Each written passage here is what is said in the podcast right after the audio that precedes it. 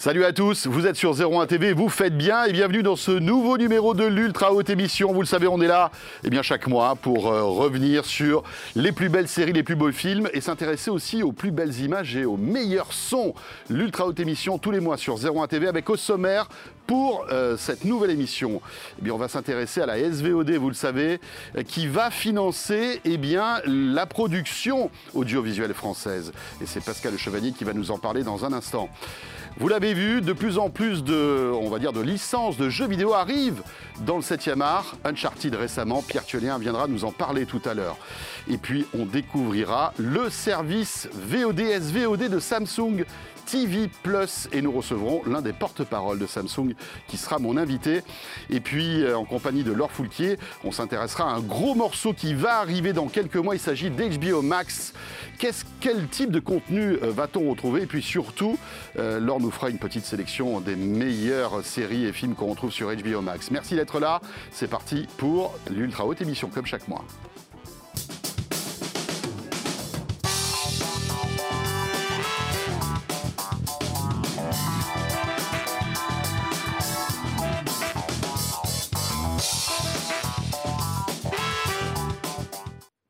N'hésitez pas bien sûr euh, à réagir sur le contenu de l'Ultra Haute Émission tous les mois. Le hashtag UHE sur Twitter. Vous êtes de temps en temps euh, eh bien, nombreux à nous laisser des petits messages. Donc n'hésitez pas à continuer sur les réseaux sociaux. Euh, et nous allons tout de suite vous présenter eh bien, la team de l'UHE. Mais auparavant, petit jingle puisque c'est l'heure de l'actu.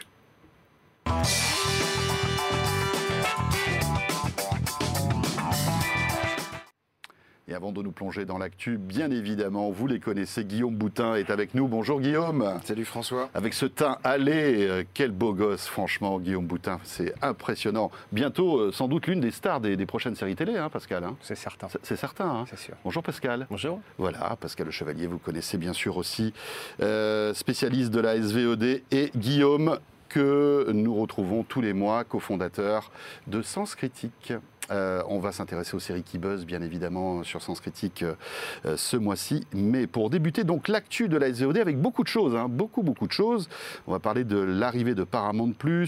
mais pour débuter, eh bien, c'est un bol d'oxygène pour les producteurs français avec eh bien, tous ces services de SVOD qui vont financer beaucoup de contenu dans les mois qui viennent.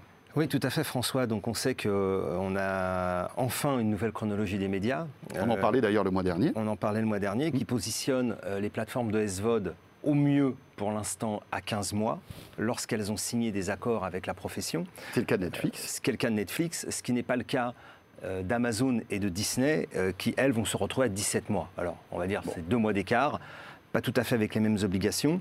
Euh, je rappelle aussi que euh, la SVOD, aujourd'hui, sur les films qu'elle va coproduire, en particulier les films français qui sortiront en salle, aura une fenêtre d'exclusivité de 7 mois avant que les chaînes en clair prennent, dans le cadre également de leurs obligations, la possibilité de diffuser ces films. Mais la grosse nouvelle, c'est surtout que euh, toute la profession attendait que les Américains, les streamers américains, contribuent à l'effort de financement de la SVOD en France, et c'est donc le cas. Puisque, comme Canal Plus le fait depuis Comme Canal Plus, comme les chaînes en clair le font, comme les chaînes en clair, comme les acteurs de la TVOD le font à travers la taxe sur la vidéo qui est de 5,15%. Donc aujourd'hui, tout, et ça c'est important aussi à dire aux, aux téléspectateurs, aux gens qui nous regardent, c'est que tous les acteurs qui distribuent des contenus vidéo en streaming légal en France, en fait, ont des obligations ou des contributions. On ponctionne une partie de leur chiffre d'affaires. Souvent, on dit, par exemple, sur la location, 4,99 c'est cher. Mais ce qu'il faut savoir, c'est qu'il y a plus de 70% de ces 4,99 qui remontent sur les ayants droit, sur la TVA et sur différentes taxes. Moralité, la SVOD américaine rentre dans le rang et va donc contribuer à cet effort. Et c'est significatif, puisque je rappelle que le budget global du CNC, donc de perception du CNC sur une année, c'est aux alentours de 700 millions d'euros. Et là, la SVOD va contribuer, la SVOD américaine évidemment, mhm. à hauteur de 200 millions. C'est quand même pas mal. 280 millions, pardon. 200 millions pour Netflix, 40 millions pour Disney et 40 millions pour Amazon. Guillaume, c'est une vraie bouffée d'oxygène en fait pour tous les, producteurs français, non? Bah oui, ils sont contents parce qu'en plus ils se sont battus. Euh, enfin, mmh. c'était pas forcément évident. Mais après, c'est notre fameuse exception culturelle française. C'est le c'est la, la clé de voûte de tout le système de production en France.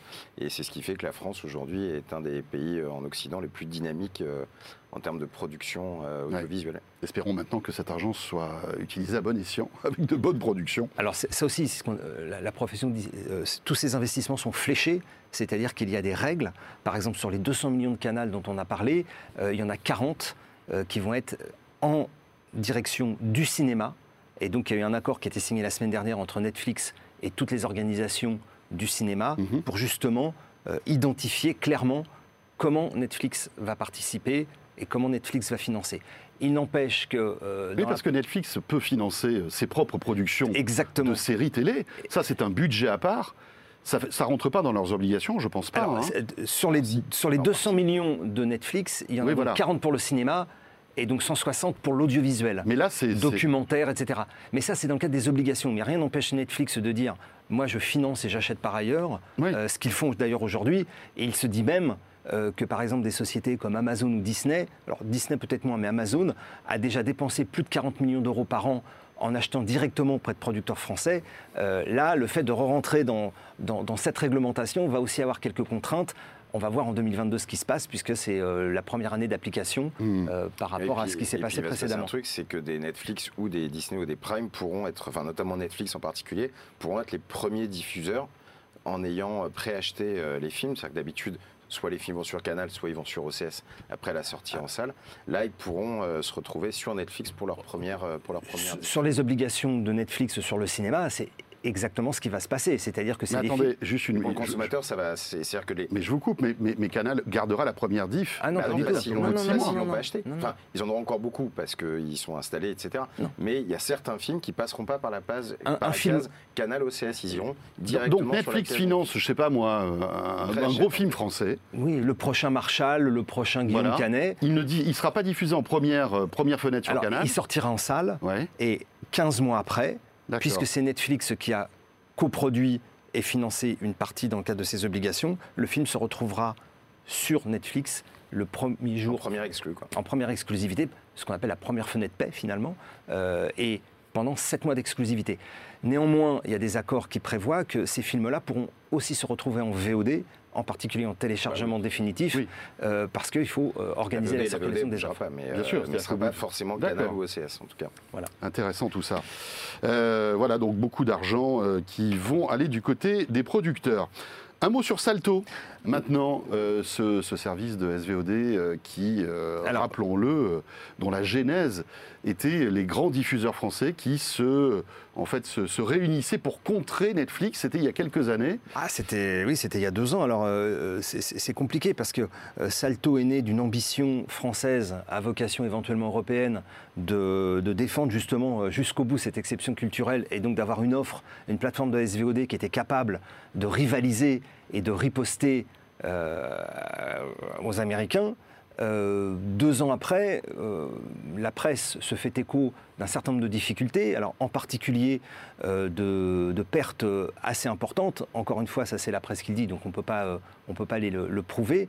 Néanmoins, il semblerait que au dernier conseil d'administration, France Télévisions, qui aujourd'hui, du fait de la fusion entre M6 et TF1, se retrouve quelque part marginalisé, Tout à fait. comme c'était le cas par exemple de NBC aux États-Unis avec Hulu, quand. Disney a racheté Fox, il se trouve que Disney se retrouve avec 66% de Hulu, et donc euh, NBC a dit bah moi j'ai plus intérêt à être dans ce deal. C'est clair. Et c'est un peu ce qui est en train de se passer. Et il semblerait, parce que ça c'est euh, la presse qui s'en est fait l'écho, euh, que France Télévisions, euh, à travers sa présidente Delphine Lernotte, ait refusé euh, de voter le budget 2022 euh, de Salto. Voilà, donc on, on est dans une espèce de phase d'attente, euh, ce qui, euh, à mon avis, peut pénaliser Salto, par exemple, sur ses acquisitions, parce que s'il n'y a pas un accord des trois actionnaires pour acheter et dépenser euh, des contenus, Surtout que c'est plusieurs dizaines de millions à chaque fois. hein. Bien sûr, euh, les, les contenus, les programmes coûtent très cher, en particulier lorsqu'on veut des exclusivités. Et je rappelle que c'est quand même l'exclusivité qui fait l'attractivité euh, et la fidélisation des, Après, des souvent, abonnés. Ils n'ont pas le centième du budget des plateformes américaines.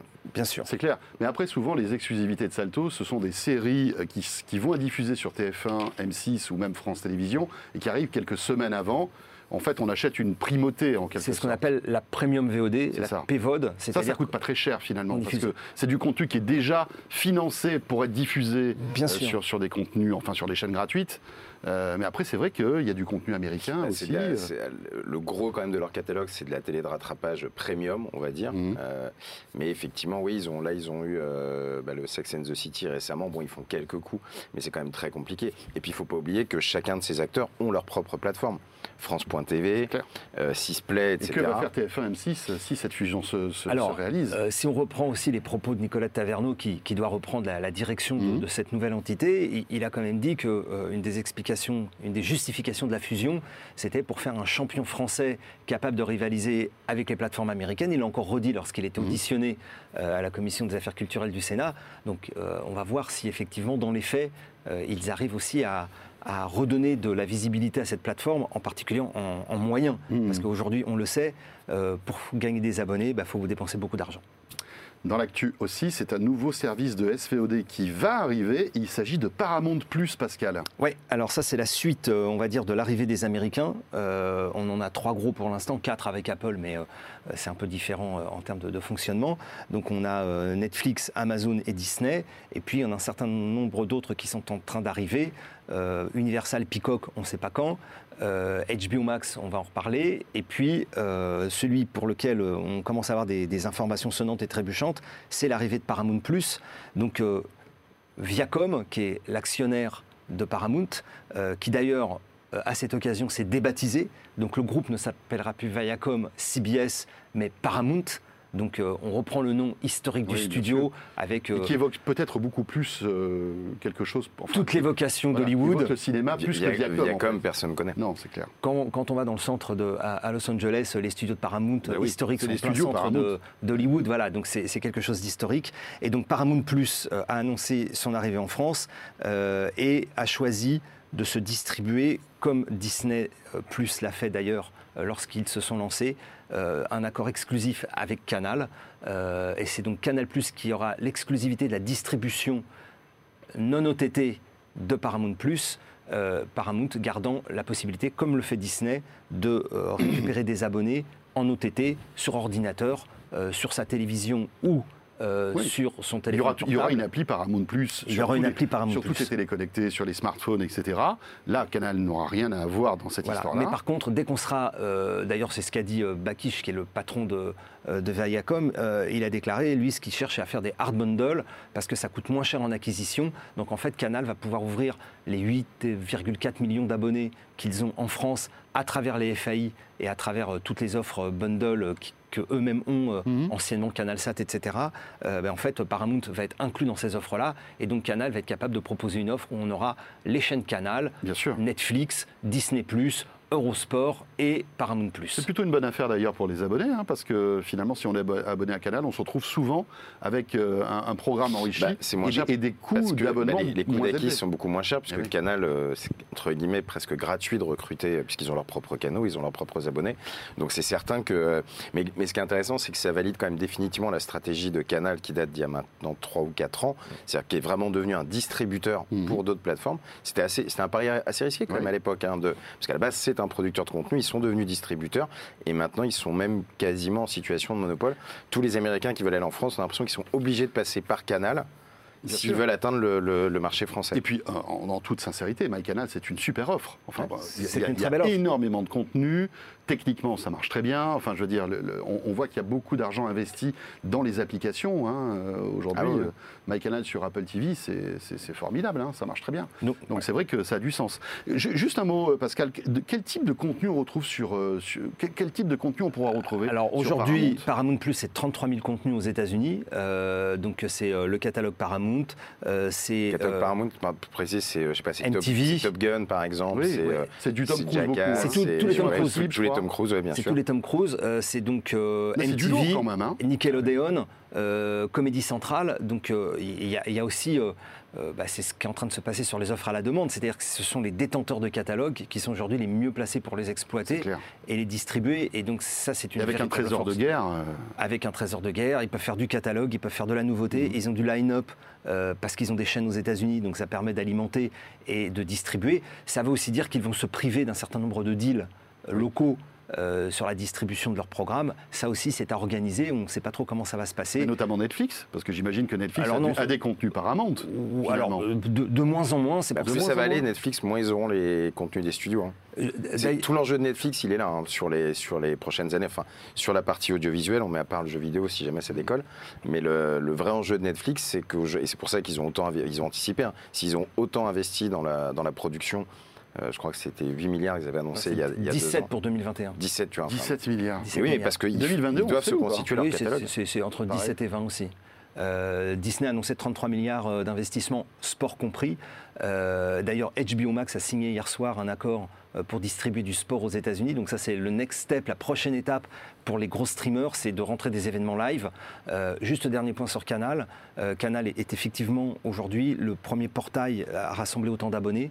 4 millions d'abonnés quasiment en direct, 3 millions avec les deals des FAI, plus euh, les abonnements collectifs. Donc c'est forcément un interlocuteur incontournable quand on veut distribuer rapidement une offre, même en lâchant de l'argent. Euh, en fait, ce qu'ils calculent, c'est le coût de recrutement de l'abonné. C'est clair. Et donc, ça leur coûte mm. moins cher, surtout en moyen, parce qu'il n'y a pas le marketing à mettre en place, c'est Canal qui va le faire. Et après, ils mettent un petit peu de marketing, j'imagine, ils se partagent les dépenses. Oui, oui mais ça n'a rien à voir si tu dois partir from scratch. Là, c'est con, mais tu n'as plus ta carte bleue, tu n'as pas à t'inscrire, tu n'as pas ta carte à remettre, etc. Tu appuies sur un bouton et tu es abonné. Euh, ça arrive quand, Paramount Plus? Il n'y a pas de date, mais c'est incessamment sous peu. Moi, je fin d'année. Mais, mais ce qui est marrant d'ailleurs, c'est que là, ils ont une très grosse série Paramount qui va arriver, qui est euh, Halo tiré du jeu vidéo, mhm. on en parlera peut-être euh, tout à l'heure, euh, qui arrive fin mars et elle va être diffusée sur Canal. Parce que Paramount n'est pas encore là et donc c'est Canal qui va diffuser la série. les accords euh, se sont déjà. Ouais. ce sont déjà. Ça va un, Halo, ça va être un très gros morceau. on enchaîne. Halo, ça n'a rien à voir avec la série de Nabila, bien sûr. Non, non, Il y a un seul L là. C'est ça. Très bien. Et un H, je crois. Aussi, et un H. Au début. Ça. Allez, on enchaîne avec les séries qui ont le plus buzzé euh, ce mois-ci, et c'est avec Sens Critique, bien sûr.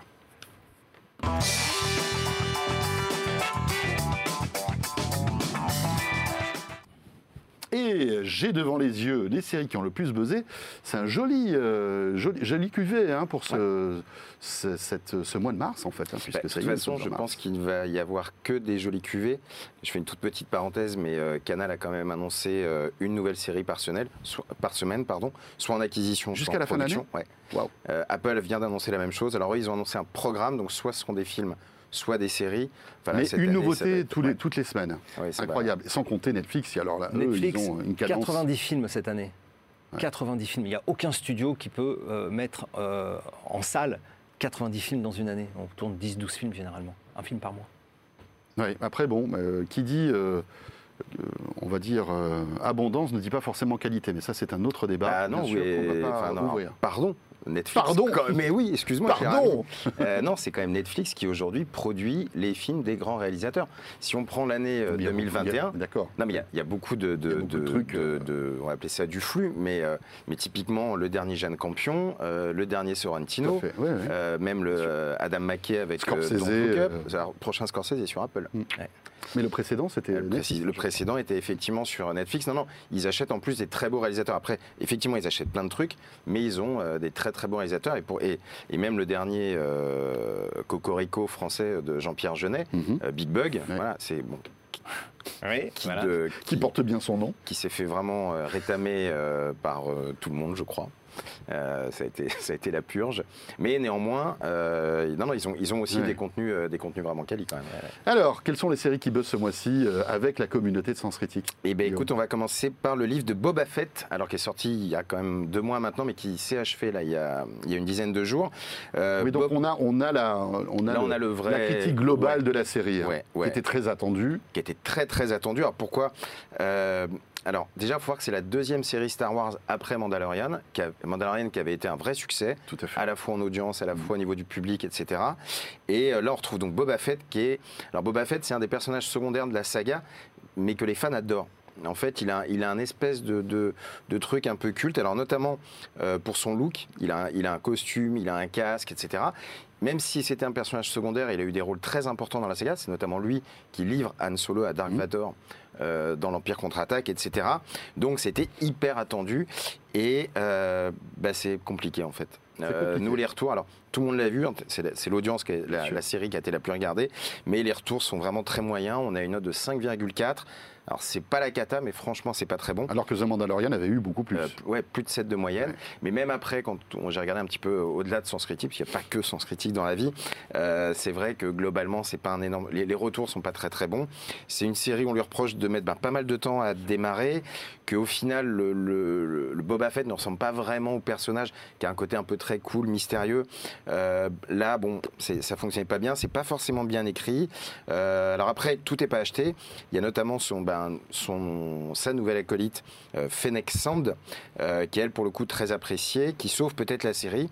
Mais euh, voilà, pour une deuxième série Star Wars, c'est plutôt un loupé. Euh, et sachant qu'il va y avoir un très gros morceau, peut-être même le plus gros morceau de Disney en termes de série, qui doit arriver en juin normalement, c'est Obi-Wan Kenobi, qui est la série qui sera probablement la série la plus importante de Disney. euh, On me dit fin mai dans l'oreillette. Oui, alors oui, c'est possible, tout à fait. Euh, Je crois qu'on a un fan qui est en régie, Ouais, ouais, je. je... qui trépigne d'impatience, qui attend ça avec. euh, Ouais, alors après, et, et mine de rien, Boba Fett, ça a un peu inquiété les fans. J'ai notamment, le, je vais vous citer notamment euh, Ider Kerdrel, qui, est, qui a bien choisi son oui, pseudo. c'est vrai. euh, Je pense qui- qu'il a fait exprès pour que tu le Oui, cites, il justement. pas très sympa, euh, qui nous dit on craint désormais le pire pour Kenobi, qui reste désormais et malgré tout notre seul espoir. Petit jeu de mots Mais oui, que Mais vous aurez là, noté. là, on que la touche, un princesse point, Leila. Euh, on touche à un point important qui est justement le rythme de production. Euh, il faut toujours en mettre plus. Mm, mm. Euh, ils font quand même gaffe aux dépenses. Euh, donc il faut écrire vite. Euh, il faut filmer vite, il faut euh, post-produire vite. Euh, Il y a cette espèce Mais de c'est peut-être incompatible avec ce type de production qui. qui, qui- Moi, je pense qu'il faut pas encore. Ce n'est que la deuxième série Star Wars. Il y en a quand même une dizaine qui sont annoncées pour les 3-4 prochaines années. Mais est-ce qu'on peut industrialiser un concept comme Star Wars? C'est un peu la question finalement. Je Bah, pense ils ont réussi avec Marvel, hein, Ouais. donc il n'y a pas de raison. hein, donc, euh, Oui. c'est un peu le but. Enfin, moi, je- ne tirais pas d'enseignement Oui, mais Marvel, euh, c'est- définitif. Il y a tellement de personnages, enfin, c'est tellement plus riche. mais, finalement. mais t'en as autant euh, Oui. dans Star Wars. Là, les prochains, euh, alors, je ne pas tous en tête parce que je suis pas un dingue de la saga, mais euh, tu, tu- peux le décliner euh, euh, quasiment à l'infini, euh, Star Wars. Hein. Deuxième série, alors là, on part chez Netflix. Tout à fait avec. euh, Série très attendue aussi, Ouais, alors, non, qui était un peu attendu, donc qui n'était pas énorme. C'était quand même Shonda Rhimes hein, derrière. Hein. Shonda Ouais. Rhimes, c'est la, Oui, mais c'était la- pas- la maman c'était de Grey's. Anatomy. euh, Tout à fait, de, de scandale aussi, de ouais ouais. Mais euh, un contrat monstrueux hein, qu'elle a signé avec Netflix il y a quelques années de cela pour euh, euh, produire en exclusivité tous ses contenus pour Netflix. C'est ça aussi les plateformes de SVOD. Netflix se paye Shonda Rhimes, quoi. C'est incroyable. Ce qui, ce qui- est aussi un problème, hein, ils se sont aussi payés Omar Sy, euh, ce qui fait qu'Omar Sy ne peut plus tourner en France en, en théorie, puisque tous ses prochains films, en tant que- donc, en tant qu'associé finalement à la production avec sa boîte, euh, vont Il être- peut pas aller tourner un autre film. Non, parce euh, qu'il a, il a signé un contrat de production, de réalisation il euh, doit- et d'acteur. il a un problème d'agenda quoi. Pardon, donc je t'ai coupé pour Inventing Anna. Et euh, ouais, donc Inventing Anna, euh, donc c'est la, c'est la, la base dans le true story du mois, on va dire, parce qu'on a toujours Netflix euh, euh, capitalise toujours beaucoup. Alors c'est une histoire assez incroyable, c'est l'histoire vraie donc d'Anna Delvray euh, qui va escroquer en fait la bonne société new-yorkaise en se faisant passer pour une riche héritière allemande, qui va en fait faire financer une soi-disant fondation. Donc voilà, c'est un personnage qui se construit sur Instagram. Alors c'est marrant parce qu'on retrouve un petit peu tous les travers évidemment de l'époque, des réseaux sociaux, du paraître, de tout ce qu'on veut. C'est joué par euh, Julia Garner qui avait été révélée dans la série Ozark. Ross.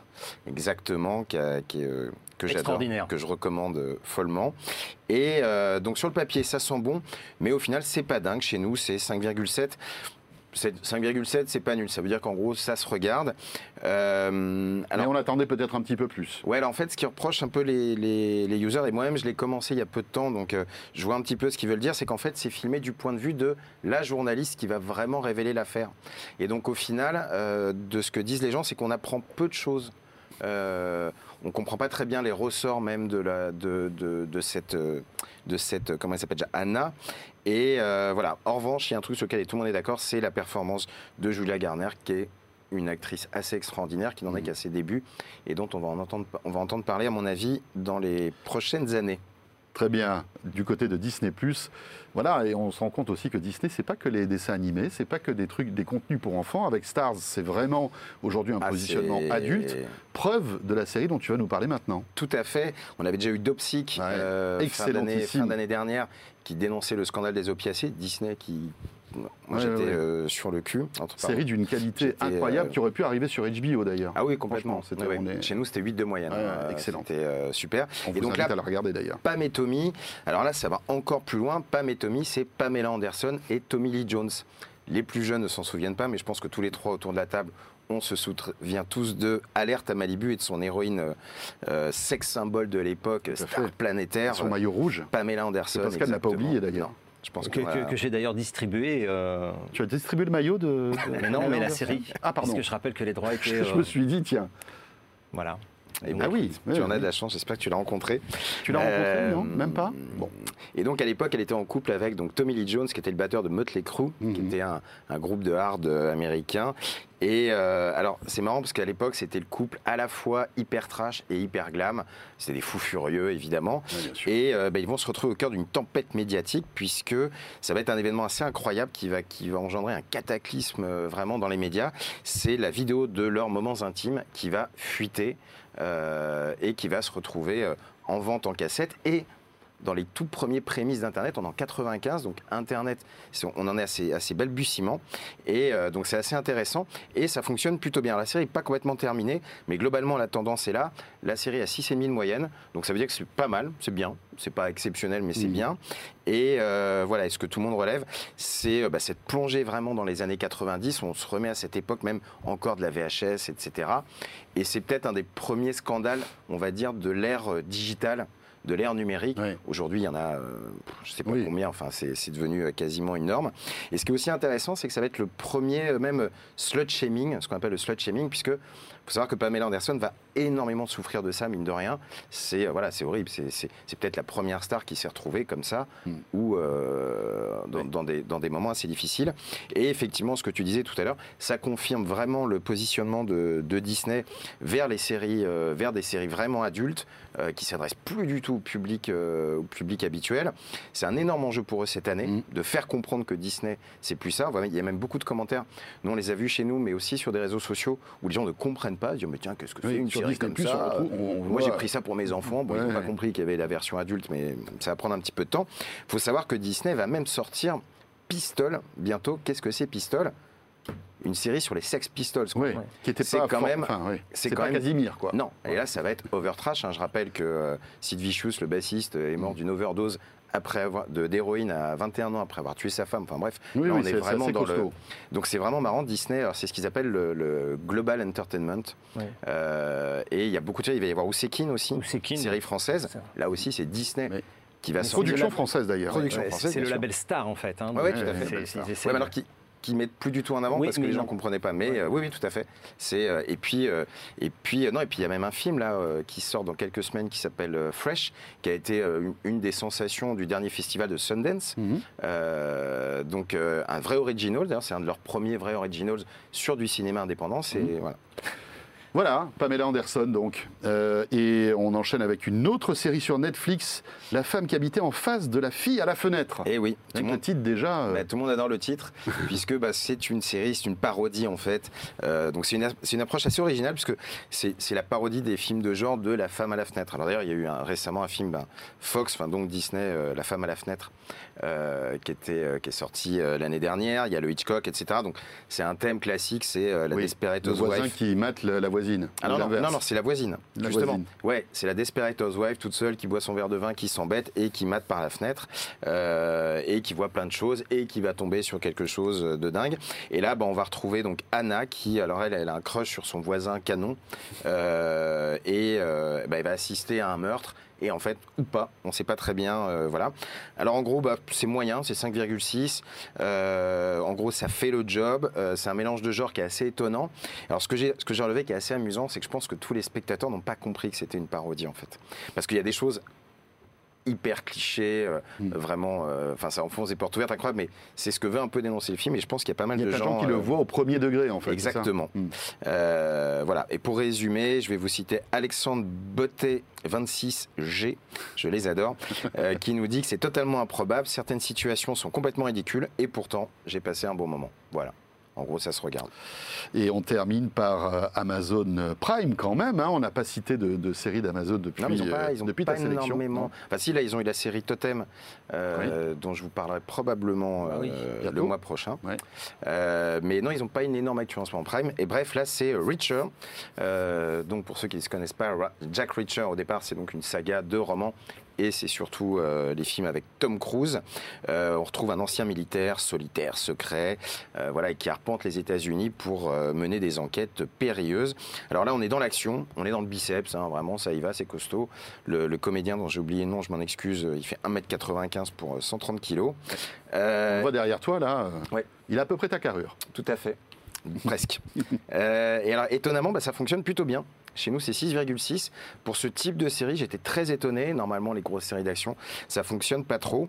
Et euh, alors, en fait, ce qu'ont bien aimé les, membres, c'est que bah, elle est déjà, elle est plus fidèle au roman qu'au film. Le film était très très action.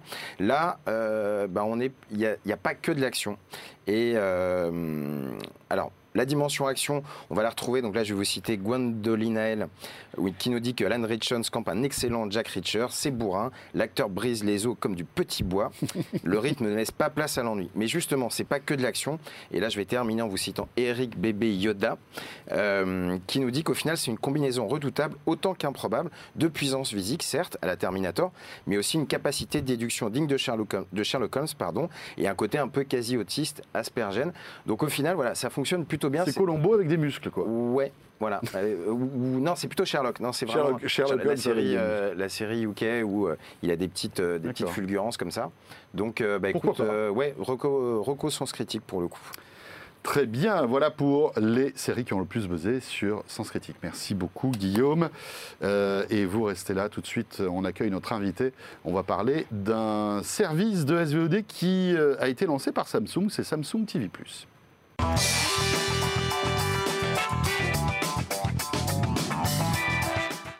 Et notre invité euh, pour ce nouveau numéro de l'Ultra Haute Émission, c'est Antoine Chotard. Bonjour Antoine.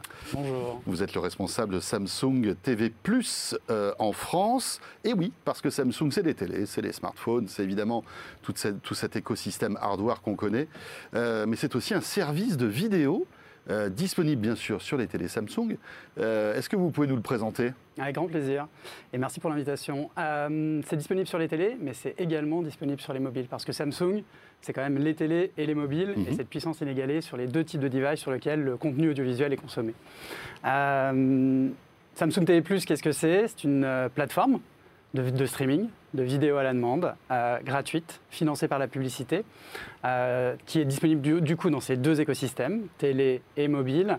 Et en jargon jargonnant, on va dire, c'est une plateforme fast AVOD. Fast pour la composante linéaire de l'offre. Euh, on est une expérience télé euh, en premier lieu et donc on est Donc l'utilisateur. on zappe sur une chaîne, c'est ça Exactement, ouais, tout à fait. Avec un contenu. euh, on, de reproduit, flux. on reproduit l'expérience télé classique D'accord. mais avec toute la, la- la valeur du digital.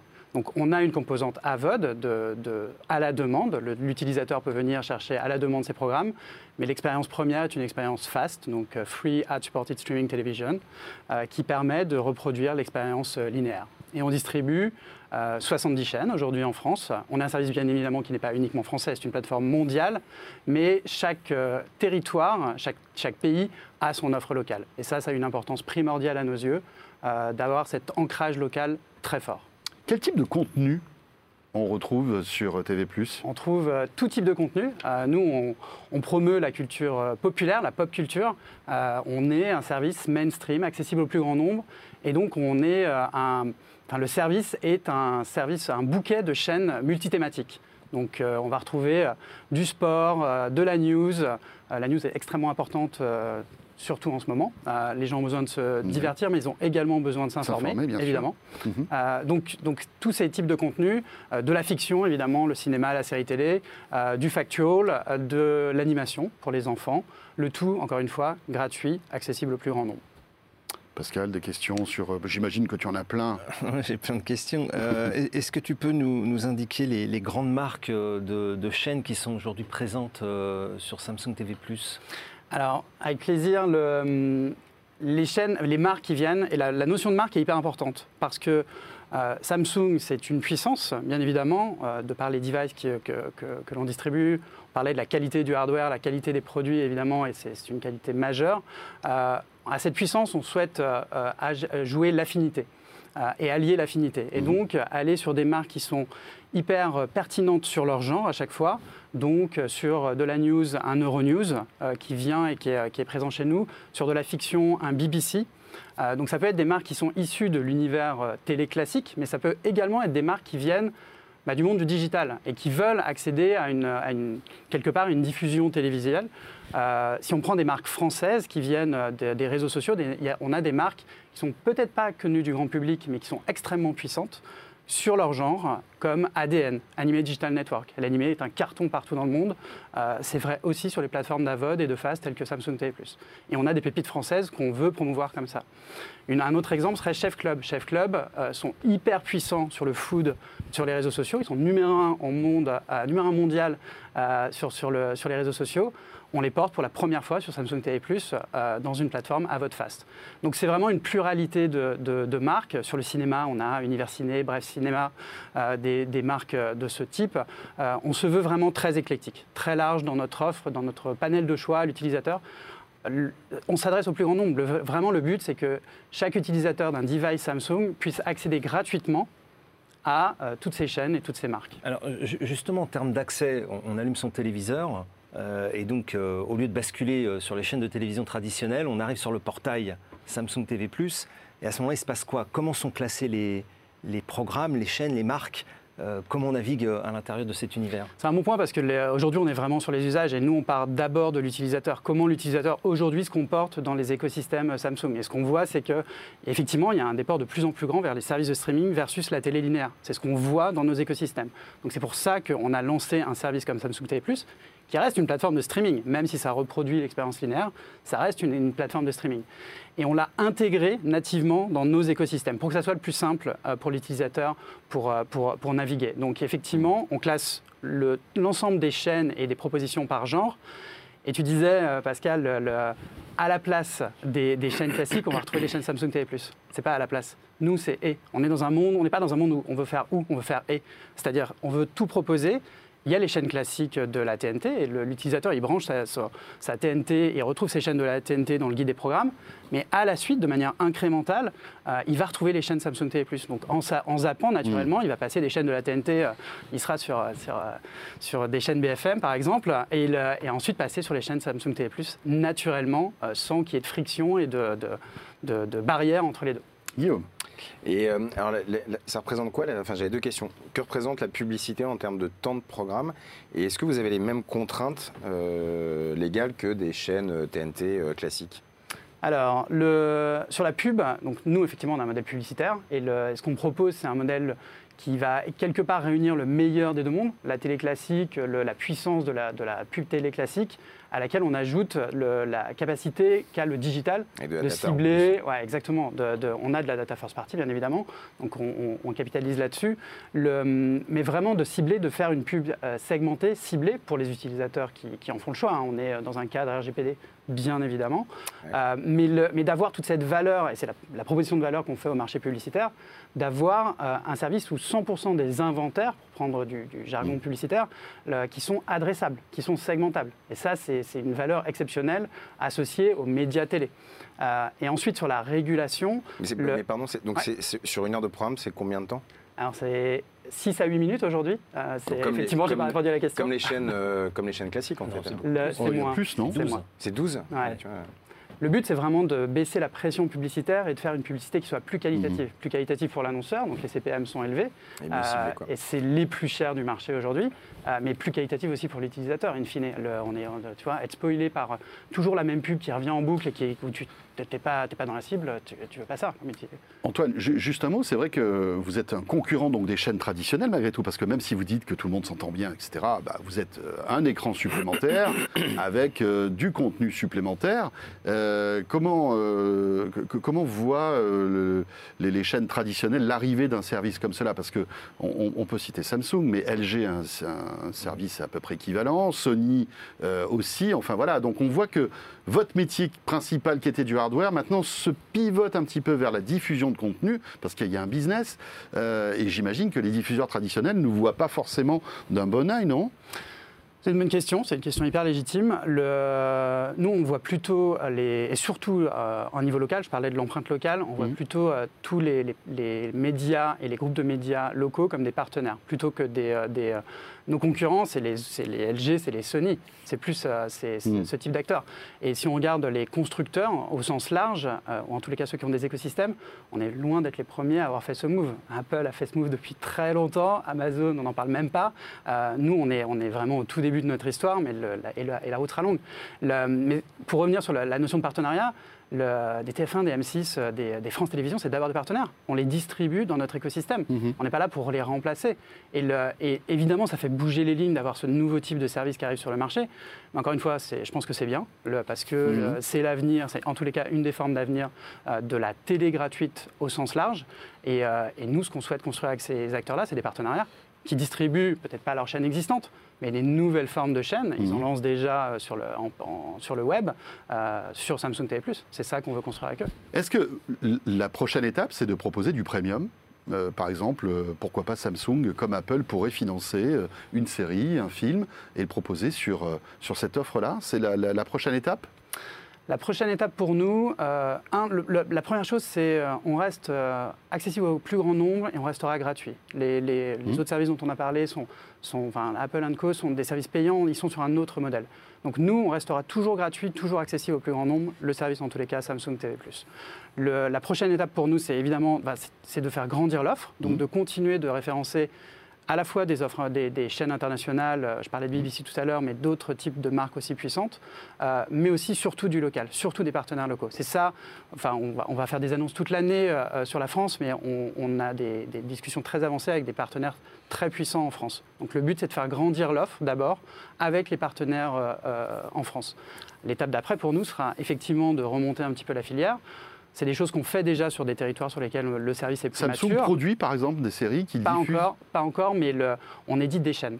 Par exemple, on commence sur, sur certains territoires comme les US à éditer certaines chaînes Samsung distribuées dans Samsung TV+.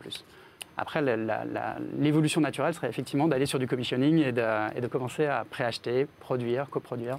Voilà. Et quand on connaît la puissance, euh, la puissance de feu de Samsung, euh, ça peut devenir euh, aussi un acteur important dans ce domaine. Pascal, pour terminer J'ai une question technique. Euh, nouvel écosystème, euh, nouveau temps d'usage. Euh, donc euh, le, le gâteau en termes horaires euh, doit se partager entre le linéaire et, et- et ces nouvelles offres. Euh, Est-ce qu'il y a des discussions avec Médiamétrie pour intégrer euh, dans l'écosystème de la mesure des audiences euh, les chaînes fast Alors, c'est la, la mesure de l'audience, c'est un point fondamental, notamment par rapport au marché publicitaire et, le- et de qualifier toute cette, toutes ces audiences euh, et de rentrer. Et nous, on veut s'inscrire effectivement dans, un, dans le, Oui. l'écosystème tel qu'il existe Mhm. aujourd'hui. Donc oui, on a des discussions avec Médiamétrie aujourd'hui au tout début de ces discussions, mais évidemment, ils sont très intéressés par ces nouveaux écosystèmes et le type de plateforme qu'on présente. Aujourd'hui, on a, on- on a commencé par une approche plus globale. On a des deals monde avec Kantar ou ce type de- de- d'institutions. Mais oui, le but, c'est d'avancer après en, en local euh, avec des médiamétries, par exemple. Merci beaucoup, Antoine. Bah non, merci à vous. Et bien Invitation. voilà, Samsung TV+, à partir du moment où vous avez une télé, je crois que c'est à partir de les- de- des modèles de 2016 hein, qu'on qu'on Vous peut êtes accéder. très bien renseigné. Euh, 2016 et tous les suivants. Et, et tous les autres, Et les mobiles. bien sûr, et les mobiles, les tablettes, etc. Euh, voilà, ça s'appelle Samsung TV+. Merci beaucoup Antoine. Euh, il est temps maintenant de retrouver le rendez-vous de Pierre Thiolin. Et avec Pierre, on va s'intéresser à ces licences de jeux vidéo qui arrivent au cinéma. A tout de suite. Yeah. Et on accueille sur le plateau du HE, avant de retrouver Laure Foulquier qui va nous donner sa petite sélection de séries préférées qu'elle a pu voir, euh, des séries estampillées HBO Max, puisque vous le savez, l'actualité, ce sera dans quelques mois l'arrivée de HBO Max en France. Et bien avant tout cela, c'est Pierre Thiolin qui nous a rejoint. Salut Pierre. Salut François, bonjour à tous. Pierre a plusieurs passions dans la vie et entre autres le jeu vidéo et le cinéma. Et ça tombe bien puisqu'on va parler de jeux vidéo et de cinéma avec Uncharted, C'est ça, sorti il y a quelques temps de cela, Il y qui est un vrai carton au cinéma. hein. qui est un carton pour l'instant, effectivement, et donc qui est adapté d'une grosse licence du jeu vidéo euh, Sony, hein, une licence euh, Sony PlayStation. Alors Uncharted, qu'est-ce que c'est rapidement? Donc c'est les aventures de Nathan Drake, qui est un jeune aventurier euh, qui, qui va explorer beaucoup, alors dans les jeux vidéo, des tombeaux, des, des bateaux, enfin voilà. Et donc C'est un peu c'est le Tomb Raider euh, masculin. C'est hein. le Tomb Raider masculin de chez Sony. Ouais, c'est ça. Et c'est exactement ça justement dont on va parler aussi, c'est que euh, Donc il faut savoir que Uncharted c'est un peu un film maudit parce que le projet a été lancé il n'y a pas moins de 12 ans. Ah oui Euh, ça a mis un il moment, a changé un nombre incalculable de fois de réalisateurs pour euh, différents artistiques, euh, différences de, de planning, etc. Le tournage a été en plus décalé pour cause de pandémie et la sortie a été, elle-même décalée pour cause de deuxième vague de pandémie. Donc le film déjà partait un peu, euh, Oui, un peu difficilement, on va dire. Et d'ailleurs, anecdote rigolote, euh, au tout début du projet, il y a 10 ans, ça devait être Mark Wahlberg, qui joue ici le rôle du mentor, qui devait interpréter le rôle titre. Sauf qu'il a vieilli. Bah, fatalement, dix ans plus tard, oui, il y a un moment donné où euh, on commence à avoir une petite différence d'âge. Donc, moi, ce, que je voulais, ce dont je voulais vous parler, c'est qu'effectivement, Uncharted, c'est déjà une licence qui est très référencée cinématographiquement, puisqu'elle reprend les, les codes de Tomb Raider, qui lui-même est déjà été adapté au cinéma, mais aussi surtout d'Indiana Jones. C'est ça. Le, le genre de l'aventurier euh, Oui, qui parce que- bat, qui, qui visite des tombeaux, c'est déjà un truc qui est très codé et très référencé. Lara Croft, c'est Indiana Jones au féminin. C'est exactement ça, et c'était le projet, ça, ça ne- ça ne ça ne s'en est jamais caché. Et donc là, adapté pour un jeu vidéo qui est lui-même pas adapté directement, mais euh, très référencé cinématographiquement, c'est un peu le serpent qui se mord la queue, puisque bah, c'est des séquences Oui. Qui, dans le jeu, sont déjà très codifiées cinématographiquement. C'est la consanguinité Voilà. euh, cinéma, jeu Alors, vidéo. pour, quoi. pour être tout à fait honnête avec nos spectateurs, je n'ai pas encore eu le temps d'aller le voir au cinéma, mais il y a une Donc scène... pas de spoil au moins, ça c'est bien. pas de spoil au moins, et surtout, je ne peux pas. Peut-être que je vais dire des choses qui sont inexactes Mm. euh, dans le scénario du film, puisque je, je ne l'ai pas vu.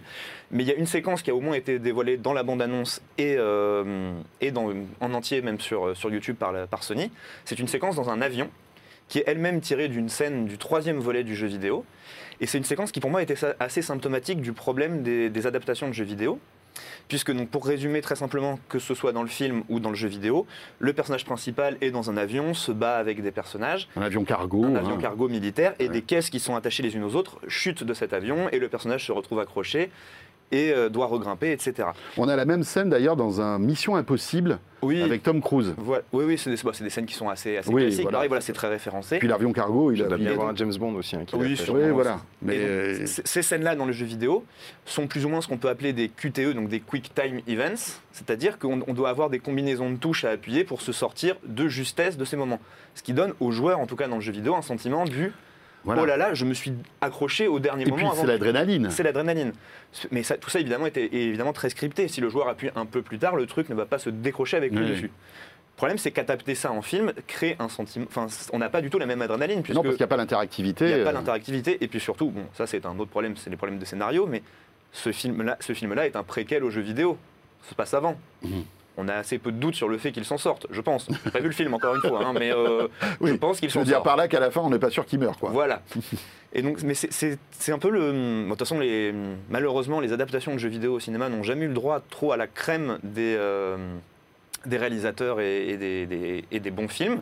Je suis quand même allé voir sur, sur Sens Critique, Guillaume, parce que je sais que tes, tes utilisateurs sont fans de faire des listes. Et même parmi les, les plus appréciés chez Sens Critique, c'est pas toujours des grands succès, en tout cas critiques. Mhm. Et surtout, bah, on se détache jamais du jeu vidéo en tant que tel. C'est-à-dire qu'on, ce sont des films qui parlent aux gens qui aiment le jeu vidéo, alors que, à mon Ouais. sens, ça devrait plaire à tout le monde. Et d'ailleurs, il y a un- j'ai un exemple euh, en tête, c'est le film Silent Hill, adapté- qui est un, film d'horreur adapté d'un- d'une grosse licence pareille du jeu d'horreur de cinéma. Et alors, le problème, c'est que moi, je suis pas très fan de films d'horreur, mais j'aimerais savoir quelqu'un qui aime le cinéma d'horreur, mais qui n'est pas du tout joueur. Ouais. Est-ce qu'il retrouve, est-ce qu'il en a pour son argent Est-ce que c'est un bon film d'horreur si on n'aime pas le jeu vidéo en Ouais, fait? C'est ça vrai. la question qu'il faut souvent se poser avec les adaptations. C'est si on enlève l'aspect euh, affect, Ouais. est-ce que ça reste une bonne œuvre? Et malheureusement pour l'instant avec les jeux vidéo, c'est rarement le cas. Moi, j'ai vu une adaptation de Resident Evil, là, c'était pitoyable. mais ça n'a oui, c'est- en série ou vraiment les, séries et les films à chaque fois c'est une catastrophe. C'est dingue. Moi je mettrais une mention honorable au, au film de Tomb Raider le plus récent avec Alicia Vikander Mhm. qui est à mon sens sympathique, qui est un, un bon film, dans, bah, pareil dans ce genre-là d'aventurier. Et pareil, mention moi honorable à la série The Witcher, même si, si on veut être tout à fait exact, c'est pas l'adaptation du jeu vidéo, mais l'adaptation du roman. Du roman, voilà. Mais The Witcher qui a quand même euh, qui a été un très gros carton. Ah oui, oui. euh, Bah, et parce que c'est bien. Si on, parce que mais, mais- je- ouais, je- mais tu vois, même une on, partait, on parlait d'une chartude, bon, chez nous, c'est pas très bien noté, tu vois, ça a Mhm. 5-4 de moyenne, je crois, un truc comme ça, mais pff, tout le monde va le voir. C'est clair. Mais Voilà. sans doute la communauté fan du jeu, parce que Uncharted en jeu vidéo, Ouais, c'est un Uncharted, je pense que monstrueux. le coup, mon- le film euh, va au-delà des fans. euh, Enfin, Ouais. les entrées qu'il Oui. fait, ils ont réussi à, ils ont parce réussi que, leur coup. parce que y Tom Holland, voilà, Tom Holland en ce moment, Oui, il, a voilà, le- c'est avec ça, il est- il est Spider-Man, vraiment bankable. euh, Il y a le casting, et puis en termes d'offres, euh, très grand spectacle en ce Mhm. moment au cinéma, il n'y en a pas beaucoup. Euh, Enfin, s'il y a Batman qui sort là, The Batman. euh, The Batman, pardon. On en parlera peut-être bientôt. Oh, je pense. Regardez Énorme. le regard illuminé de Pierre. Énorme Merci beaucoup. nous. Merci Pierre. Merci François. Euh, et pour terminer ce numéro de l'Ultra Haute Émission, Laure Foulquier nous rejoint tout de suite.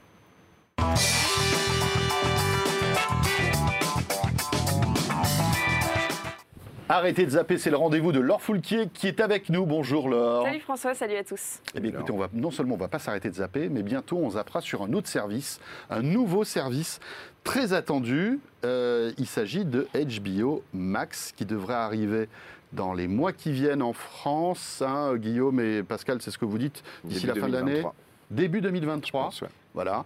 Euh, Tout alors, début, à mon avis. un, un service qui euh, évidemment est très attendu euh, parce que déjà paradoxalement il existe hein, en France via OCS et c'est un service aussi qui met on va dire la qualité enfin un seuil de qualité vraiment très très haut puisque HBO on le sait c'est un peu le canal américain avec des productions hyper léchées les plus les séries les plus mythiques hein, sont sur HBO et tu voulais nous en parler Oui, absolument, parce qu'en fait, euh, ça n'arrive pas encore en France, mais c'est déjà arrivé dans, dans pas mal de pays en Europe, euh, dans 15 pays pour être exact, euh, au mois de mars, 15 pays européens, et en France, effectivement, il faudra un peu de patience. Oui, parce que Euh, rappelons hein, pour l'instant c'est OCS qui distribue ces séries Exactement, exactement. Ils Et n'ont au- pas tout, hein, attention. hein.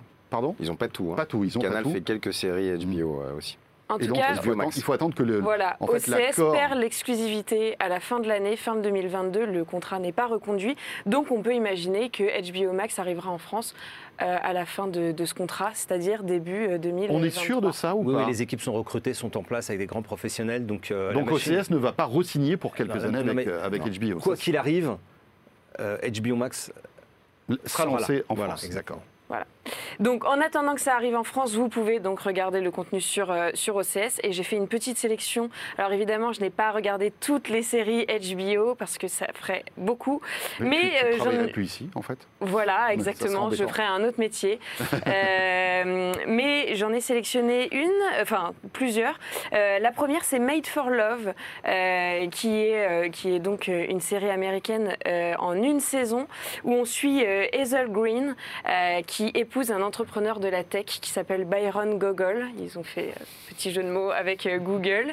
Euh, le, le type est un mélange de Mark Zuckerberg et de Elon Musk. Et elle se retrouve coincée dans une villa numérique créée de toutes pièces euh, par, ce, par, ce, par cet homme. Et euh, elle a une puce implantée dans son cerveau c'est cool. qui permet à son mari De de, la surveiller. connaître tous ses désirs, toutes ses envies, de- d'être, d'être dans son cerveau et de voir ce qu'elle, euh, ce qu'elle voit et d'entendre ce qu'elle entend. Donc, euh, en fait, avec ça, elle devient un véritable rat de laboratoire qui fait que son mari peut se comporter exactement comme elle a envie qu'il se comporte. Sauf qu'elle s'en rend compte.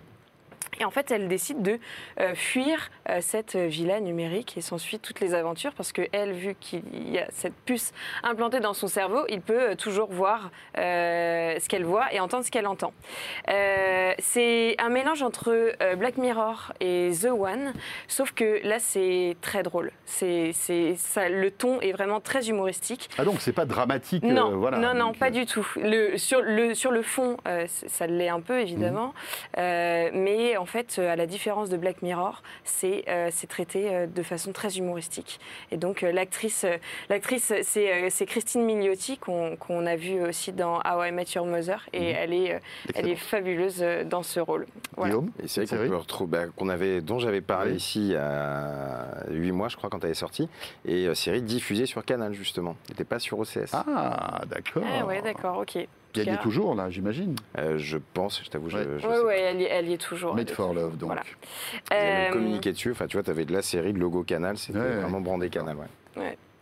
Euh, deuxième série, euh, I May Destroy You, euh, qui est sortie l'été dernier, et qui est arrivée sur, sur OCS très récemment, qui raconte l'histoire de Arabella, qui est une jeune auteure à succès, interprétée par Michaela Coel, qui est également la réalisatrice, le personnage principal et la réalisatrice de cette série.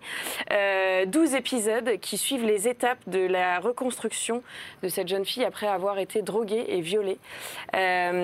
Et en fait, ça, c'est intéressant parce que ça soulève vraiment les, euh, les questions de consentement sous différentes formes et euh, la prise en charge des victimes, mais d'une façon euh, euh, très réaliste, très juste et pas du tout stéréotypée. Je pense que ça a dû inspirer et soulager beaucoup de, de- de victimes euh, d'agressions sexuelles. Et, et le personnage n'est pas du tout enfermé en fait dans un rôle de victime, mais, mais bien en tant qu'être être humain à part entière. Donc c'est Oui, c'est qui une continue de vivre en fait. Exactement, qui Mm. continue de vivre et qui, qui voilà, Mm. on la suit dans ses de reconstruction, euh, entourée de ses amis et euh, ses amis à qui il arrive aussi euh, des choses pas toujours drôles. Et c'est super, c'est 12 épisodes choc, mais, mais c'est bien ficelé, c'est un ton très juste et c'est très réaliste. Donc je recommande à fond cette série. Très bien noté sur Sens Critique. Ouais, c'est super. Là, c'était sur, là, c'est sur OCS. Là, c'est sur C'est sur OCS. Sur OCS. sur OCS. Euh, et euh, dernière série, évidemment, j'ai j'ai, euh, Ah non, pas celle-là. J'ai j'ai réduit ma sélection, mais vous savez à quel point j'aime cette série, donc je- j'étais obligée de la mettre dans ce top. C'est The Leftovers. Euh, évidemment, Euh, là vous vous pouvez pas passer à côté. hein, si je recommande les séries HBO, c'est surtout pour elle.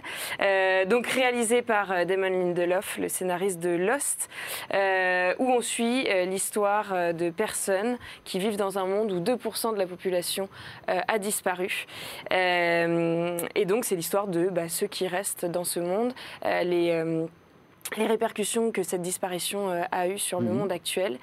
Euh, voilà, bon, bah, je, de toute façon, j'en avais déjà parlé. Il faut un petit peu s'accrocher, euh, je pense, pour, pour, pour vraiment se rendre compte que c'est une des meilleures séries de ces dernières années. Euh, elle fait partie des séries dont on s'approprie complètement l'histoire. Et euh, vraiment, je, je, je suis, j'étais obligée de la mettre. Et tu la recommandes. Voilà, et je la sûr. recommande. Ouais. Je recommande aussi Euphoria, évidemment, Succession, Six Feet Under. Il y en a plein, plein, voilà, plein. Il y en a plein, énormément. HBO qui valent le détour. Leftover, je sais que tu n'es pas tout à fait d'accord. hein. Tu m'avais dit que tu avais essayé de t'accrocher et tu as décroché. Non, Eh Après, oui, c'est très très bien. non, mais s'accrocher. C'est très très bien réalisé. Mais moi, j'aime pas les séries où on, on comprend pas ce qui se passe en fait. et là, on sait pas pourquoi il y a 2% des gens. On qui pourrait faire un débat pendant une demi-heure sur Tu, The tu- Leftover, tu à mon peux, avis. euh, tu peux te l'imaginer. tu peux te faire euh, ta Oui, mais justement, je fais partie Ouais. de ces gens, tu sais, où moi j'aime bien la fin, on connaît le meurtrier, ouais, ça. Les trucs ouverts, j'ai plus de mal. Pascal, tu as vu ça ou pas euh, très bien The noté aussi sur Sens Critique. hein, ça fait partie des séries références Euh. HBO. ouais. Eh bien voilà, merci Laure. Je t'en prie. Et euh, toutes ces séries sont disponibles en France. hein. Voilà, on évoque l'actualité future de HBO. Max, mais elles sont d'ores et déjà disponibles, soit via MyCanal, soit euh, sur euh, OCS. Merci beaucoup à tous les trois. Merci Guillaume Boutin, Sens Critique bien sûr, pour retrouver euh, toutes les, euh, eh bien voilà, le cinéma, mais aussi les séries, les livres, la musique aussi sur Sens Critique. Merci Pascal Le Chevalier et son expertise SVOD. Euh, et puis Laure Foulquier. Voilà. Euh, UHE terminé. On sera là le mois prochain. Merci de nous suivre. N'hésitez pas à réagir avec le hashtag UHE sur Twitter. Et au mois prochain sur 01 TV.